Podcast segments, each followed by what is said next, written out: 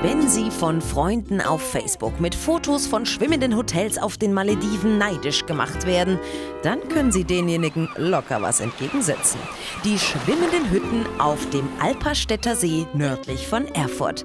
Von einem Steg aus können Sie sich in eine der sechs schwimmenden Unterkünfte einmieten.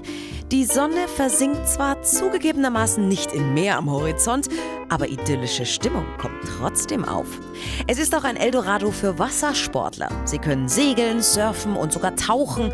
Auch eine Fahrrad- oder Wandertour rund um den See lohnt sich. Schwimmende Hütten auf dem Alperstädter See, unsere Malediven in Thüringen.